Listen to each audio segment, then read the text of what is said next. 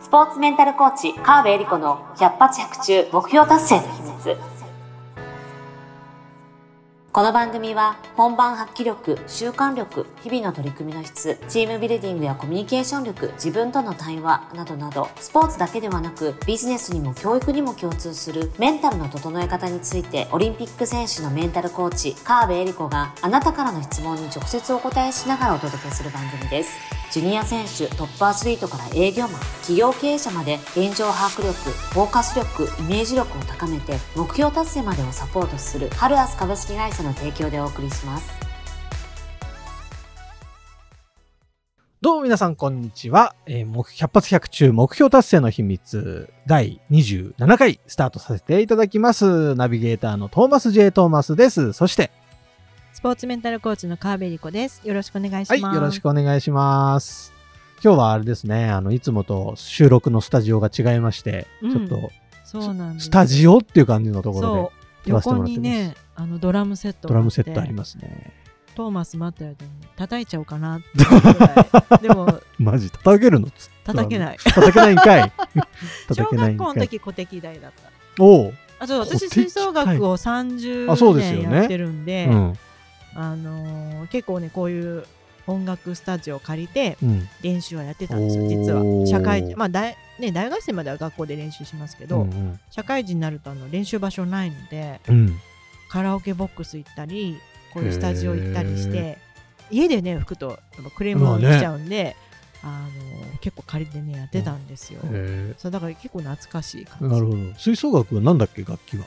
楽器はトロンボーンっていうのとあとファゴットっていうの。ファゴット、ファゴッ渋。ト。そうなんですよへトロンボーンってなんだ丸いやつ？いやそれ掘るんです、ね、あ掘るんだのあ、伸びるやつ。伸びるやつあ、はいはいはいはいはい。あれがトロンボーン。そう結構吹くの大変そう。うーんまあどの楽器もねそれは大変なので音階とかってどうなってるんですか？あ。あれトロンボーンは大体場所が決まってるんですようん。あのドレミファのその場所が決まってて、うん。その場所はもうそうそこに合わせてもう手をこうシャシャシャシャ。でもそれ感覚で？スライド。まあ感覚ですね。でもちょあのねえー、と他の例えばトランペットとかうん。クラリネットってキーでうん。音が出るんですけど、うん。音程っていうのを合わせるのに、うん。うん。まあ、息の量だったり口とかうん。角度とかで変えるんですけど、うん。トロンボーンっていうのはそれを手で合わせられるので音程調節っていうのはすごいねあの耳だけでやるので難しいようで簡単なんですよね実は。音程調節へー。だから耳は大事。音程。結構音感が必要になってくる。そうそう音感が必要です。すごい。和音の音程。でこの和音楽器なので、うん。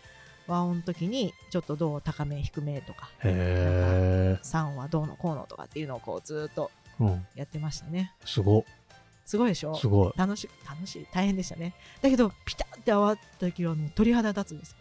すごい。楽しそう。いや、音楽っていいですよね、なんか。楽しく吹ければね。そこまでが辛い。そこまでが大変だよね。気持ちよく吹けないっていうか。あのだから普通に流れてる音楽はうん。気持ちよく聴けるじゃないですか。あまあ聞き流せる。聞き流せるってすごいことなんですよ。なるほど。クラシック音楽って眠れるじゃないですか、うん。寝ちゃう。あれすごいことで、うん。小説下手だと寝れないですようわ気持ち悪いとかになったり下手くそとか思うと寝れないんですよ。なるほど。そうだクラシック音楽行って寝れるってことは心地よくいいうまいんだなっていうふうに思ってはあ。一回そういうふうに怒られたことがある。え どういうこと？あの大学生の時うにん。演奏あ、まあ、練習で、うん。あのみんなでやってたらあの指揮者の先生に「お前らの音楽じゃ寝れねえな」って言って。そっか確かにみたいなあ、そう、ね、寝るのは割とじゃあ褒め言葉あというか。褒め言葉ではないけどうんあの違和感なく聴けてるっていうのは実はとってもうまいことへえ。だってドラムとかもなんかリズムがおかしかったら、まあねあれってなるじゃないですか、うんでも普通に聴けてるっていうのは、まあ、盛り上がそれさらに盛り上がれるとかうん。わーって乗れるかどうかはさらにそこにうまさが必要まあ、なるなんですけど,、ほどね。耳障りじゃないっていうのはすごいことなんですよ実奥はが深いっすね。大変なん音です楽ね。楽器。大変だっえた記憶もう、もうやんないんですか？ね。演奏。なんか年に一回。聞いてみたいけど。年に1回ぐらい生存確認的にあの楽器を蓋開けて カビてないかなみたいな感じで。見たりとか、うん。あとあの所さんのね吹奏楽の旅を見るともう涙涙です、ね。へあーあーそうそうそうだよえ。ねみたいなへすごいわかるのでえ、なんかやってほしいな、コンサートとか？い。やいやいやいや 昔はやってましたけど見たい。いやちょっ聞きともうたい。無理ですね。無理なんだ。はい残念。なるほど。ちょっとまあ何かの機会で 聞けることをちょっと祈っておりますよ。はいはい。というわけで、ちょっと前、前の話がちょっと長くなりましたが、今日の相談に移らせていただきます。はい。本日の相談です。結構すごいシンプルに書いてあります。はい。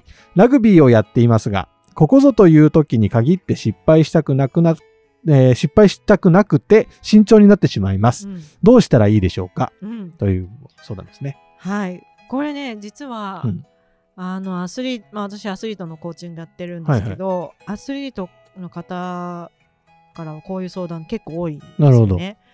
特に、まあ、大あのなんなんていうの？遊びでやってる人は、うん。まあ、こうこういう質問あるけど軽めだと思うんですけど、やっぱこのラグビーの人とかも多分仕事でやってるとかプロとしてやってたりとか、ん。実業団でやってますっていう人って、まあ、人生背負ってやってたりするじゃないですか。はいはいはい。でこの試合で勝ったら優勝とか、うん。次のステージに行けるうんうん。とか、リーグが変わるとかここで自分が活躍するかしないかで来シーズンのレギュラー取れるか取れないか、うんうんうんもう首の皮一枚みたいな時ってやっぱりあるんですよね、はいはいはい。そういうシビアなシーン。でそんな時にやっぱりした失敗したくないって思っちゃうのって当然のことうん。なので、それが慎重になってしまうタイプの方ってやっぱりいらっしゃるんですよね。なので失敗したくなくて慎重になっちゃうっていうのは、よくある相談、うん。なんですよ実はうんだってここぞという時に失敗したくないって思うじゃないまあ、ですか、そりゃそうですよね。普通にしかもね、プロスポーツとか超厳しいですもんね。そうなのであの成功したいの裏返しなのでほ絶対失敗したくないっていう絶対諦めたくないっていう証拠なんで、う。うんまあ、こういう相談に来た時は諦めたくないってここ頑張りたいんだよねっていうこう、うん自分をまず認めてもらうというか、うん絶対やりたいっていうことだよねって言うと、うんそうですうんってなるのででそういうそれでそんな気持ちだけで勝てるもんではないうん。ので。じゃあ慎重になっちゃうってどういう時なのかなっていうのをこう検証していくんですよ現場検証していくんですよ検証。そうそうそうその時に何が起きてるのかなるほどね。聞いていくんですうね、んうんできっとこの方もここぞという時でもうん大胆にうん思った通りにプレーができてる時があるはずなんですよ。ほうん、スポーツやってる人はきっとあの技術的にできないっていうのは一旦脇に置いといたとして、技術的に同じだった時う。に、うんすごい例えば高校生の時に決勝戦で、うん。まあ、例えばラグビーやってた花園のなんかこの試合で、うん。ここぞという時にわってこうあの時本当思いっきりできました。っていう時があるかもしれないです。うん。っていう時と今もう例えばプロになってうん。技術的には上がってるのに上がってるからこそ慎重になっちゃって、うんうんなんかわっといけないで一体何が違うのかっていうのを聞いてみるんですよ。うまくいってる時といってない時を比べていくんですよ。うん自分それは、えー、と一般的にということではなくて、うん。自分の中でうまくいってる時はどういう時だったのかうんうん。うまくいかない慎重になってしまうのはどういう時なのか、うんうんうんで慎重になっちゃうってどういうことなのか。うんただ言葉だけで慎重になっちゃうっていうのがなんかこうこれ話聞いてても私も分かんないから、慎重になっちゃうってどういうことですかって聞いてみるんですよね。うん。これ実際、あこの方じゃなくて全然違うラグビーの選手でそういうシーンがあったんですけど、うん。慎重になっちゃう時は一歩目がちょっと躊躇しちゃうっていうかこうんなうるほど。躊躇しちゃうだとか一歩目がちょっと短いです。ちょっとそのシーンを再現してもらうんですよ。うん。再現してもらうと大胆に行く時の一歩目と、うん。慎重になっちゃう時一歩目の足の出方が違いますとかってあるんですよ。でそれって足の出方ってどういうことって単なる距離じゃなくて、うん。あのなんか膝から足が出てるのと、うん。足の付け根というか体全体から足出すのとうんの違いですねとかって出てくるんですよね。でそれはなんか一緒に体を動かしながら、やってみるんですけど、うんうん。そうすると本人の中であそうか慎重になっちゃうって足は出てるんだけど、うん。どっから足が出るかが違ってるんだ。うんでうんうん。分かったら、うん。じゃあ慎重になってるって気づいたらどうしたらいいですかっていう話をしていくんですよね。うん。それだとするとあなんかちょっと最初は最初の時に硬いなとか、うん。あ慎重になっちゃってるって気づいたとしたら、うん。あ足をもっと体全身からうん。ななんだえっ、と足膝下だけじゃなくてうん腰からとか、なんならもう胸のあたりから足を出すつもりで一歩目を出すようにするとか。でそうするためには視線を上げた方がいいとか下げた方がいいとかどこ見渡した方がいいとかって視線だったり誰の声を聞いた方がいいとか。でじゃあそうなる そもそも慎重になる前に、うん。誰とコミュニケーション取っといたらいいかとか。なるほど。同じポあの隣のポジションの人とコミュニケーション取っておいたらうん。声かけてくれたら足出しやすいですとか。あのいろんなことがすごく芋づる式うにん。あこうしたらうまくいくが出てくるとうん。なんかこういう話してるとじゃあ今度の試合どうなりそうですか？いけますね。みたいな感じに。そんな変わるんだ。そもそもそうそうそう慎重になったらどうしようっていうのが消えるんですよ。でこれってなんでかというと慎重になっても大丈夫って状態を作ってるんですよねほう。ほうほうこんな相談してるけど、うん。そもそもあの時しんあの試合ね失敗したくなくて慎重になったらどうしようって思ってても、うん。もしかしたら最初から絶好調で、うん。わーっていけるかもしれないじゃないですか、そしたらそのまんまいけばいいんですよ、こんな相談あったことも忘れてもうガッツガンガンいったらいい、うんうん。けどもし失敗しそうとか思失敗しそうとか、えー慎重になっちゃったとしても、うん。あそうか慎重になってる時足が出てない時だから、うん。足出せばいいやって。最初自分の動きが硬いなと思ったら足出すことを意識すればいいとか最初から足出しやすくするために、うん。まあ、周りとコミュニケーションを取っておくとかなんか足のストレッチを多めにやっておくとか、うんうんうん。アップを激しめにやっておくとか、うんうん。事前準備をしてできる限り慎重にならない状況を、うん？大胆にあ例えば大胆なプレーをしたいっていう風になってたとしたら、大胆なプレーをするためにどういう準備をしたらいいか。それでも慎重になっちゃったらどういう風にしたらいいか。はっていう風に想定外をどんどんどんどんなくしていく準備をしておくと、うんうんうん。そもそも自分できるなっていう風に自己効力感っていうこう自分ならできるっていう状態が出来上がるので、うん。面白いですね。面白い自分をけんいかに研究するかみたいな。そう。なんで事前準備。うん。事前準備っていうのは相手の対戦相手の研究とか、じゃあ自分のポジションだとか、うん。えーフォーメーションとか、うん。そういうのって多分うんチームだったり、はいはい。えー監督コーチともやってるしそれは十分やるしね、特にラグビーなんかこう映像を見ながらすごい研究をして、うん。えーサインとか毎回すごいやってるんですけどでも自分の動きうん。で単なるそのフォーメーションとかっていうのは自分そのもののうん。動きだったり、自分の中のうんうん。内側の状態っうん。ていうのもこれ対策を取っておく準備しておくと、はあはどっちに転んでも OK っていう状態を作っておくとすごくねパフォーマンスで上がりやすいんあですよね。いやなんかすごく勉強になるというか、うん、まあアスリートじゃない僕らからしてもやっぱその日によって違うじゃないですか。うんうんうん。あ今日なんかあのすごい人と話してる時いっぱい言葉が出てくるなって日もあれば、うんうんうん。あれなんか今日なんでか言葉全然出てこないなみたいな日もあったりとか、うん。その日によっての差ってすごいあるからなんかそういうのをちゃんと研究しておくとそうそうそうそう。変わってくるかもしれないですね。そうなんですよ。で人によって言葉出ないなっていうのが、それがそもそもダメなのかどうなのか、うんうん。あ出なくてもいいかだったらそのままにしておけうんばいいし、うんいやでもいつでもちゃんと言葉が出るようにしておきたいっうんうんていうことであればすごく調子よくこう会話ができる時と、うんうん。そうじゃない時の自分って何が違うんだろうかっうん。ていう検証をしてみると、うん。ね、もしかしたら朝ごはん食べてる食べてない。エネルギー単にエネルギー切れなのかどうかとか水分が足りなかったっていうこともあるかもしれないしはなんか誰かとの相性で、まあ、もちろんねコミュニケーションだと、あうん。この人だと話せるけどこの人だと話しにくい。まあまあそういうのありますよね。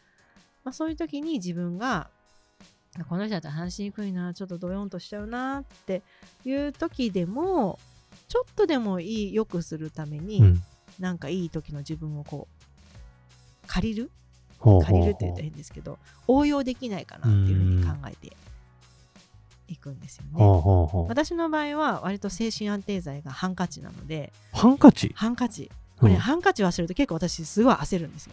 なんかこれはちっちゃい頃からなんかハンカチがないとあのライナスの毛布じゃないけどハンカチがあるとすごい安心するタイプうんでなんで子供の受験の時とかって気づいたらかカバンの中に6枚ぐらいハンカチが入っててすごい。多分ねハンカチ忘れないで忘れないでもういっつも気づいたらハンカチが入れてたみたいでっていうぐらいこう自分のなんかお守りアイテムじゃないけど、うんうんうんうん。とりあえず持っとけばとりあえずなんかみたいな。別にどのハンカチがとか意味ないじゃん、うん、ハンカチがあることが私は大事夫 いやそこまで分かりやすいアイテムがあるといいですね。そうそう私はだからハンカチ忘れた日は清須子とかとかで買うんです忘れたってことに気づいてあまあもう帰り道には今日なかったなだったら全然いいんですけど、うん、ここぞという時にやべってなったら。そうなったら買うっていうふうにして、はい、でもそれでもいい状態になればいいじゃないですか、うん、なるほどね。っていうなんか自分にとって大事なこと？アイテか。そういうアイテムをそれぞれなんか作っそうそう。作るなり見つけるなりしておけば。しておけば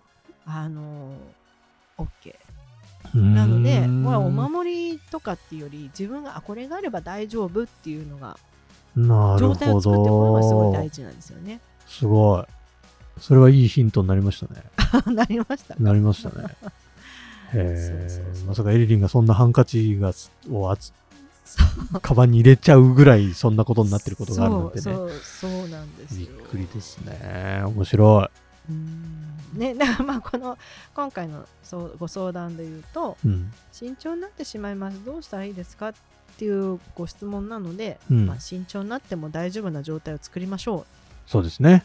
うなんですよ。まあ、慎重になってあまりいいことってやっぱりない、うんうん。あでもあと慎重になることを否定的に捉える必要もない。うんうん慎重だからこそうまくいったケースっていうのもきっとあるはずなうんんですよね。うんうんちゃんと、うん、事前チェックをしておくうんとか、うんうん。あのこれをこれはまた別の選手体操の選手でいたんですよね。すごい自分不安症で、うん。し慎重にどうしてもなっちゃって。でも周りのね選手たちはすごい大胆にいろいろ何も気にしないように見えてすごいなと思うんだけど自分はうんすごい慎重になっちゃう。っていう人いたんですけど、うん。え慎重になって何が悪いの？っていううん。話をしたんですよね。うん慎重だからこそ会場のことをちゃんとチェックしておくとか、うん。器具をねちゃんとチェックしたりとか自分の体調に目が向いたりとかでやってきたから今この位置にいるんじゃないんですか？って話になったら確かにそうですね。なるほどね。ってなると慎重になってる自分に自信が持てるんですよ。確かに。いや慎重 OK じゃん。うんってなると自分のパフォーマンスが出やすくうん。なので全てはその人が持っているパフォーマンスを最大限そのここぞという時に発揮できる状態を作っておくっていうのが大事なので、そのためには自分ならできるとか大丈夫っていうこの自己効力感っていうのを高めておくことが大事。なるほど。そのためにはどっちに転んでも平気っていうのを作っておくのが効果的なんですよね。ほう。いや今日も勉強になりましたね。伝わりましたかね？伝わってると思いますよ。ぜひぜひ、はい。この、えー本日の回答を参考にしていただきながら、はい。頑張ってほしいですね、ラグビー。ね、本当はもうこの競技やってて最高ですっていう風にね、い。ぜひなってもらいたいですね。ぜひ、こういう方は、あの、本当にエリリンの、ちゃんとコーチングを受けてみるのも、本当おすすめだと思いますんで。おすすめです。はい、ぜひぜひお問い合わせください。損はさせません。というわけで、えー目標達成の秘密第27回以上で終了とさせていただきます。川辺先生、ありがとうございました。ありがとうございました。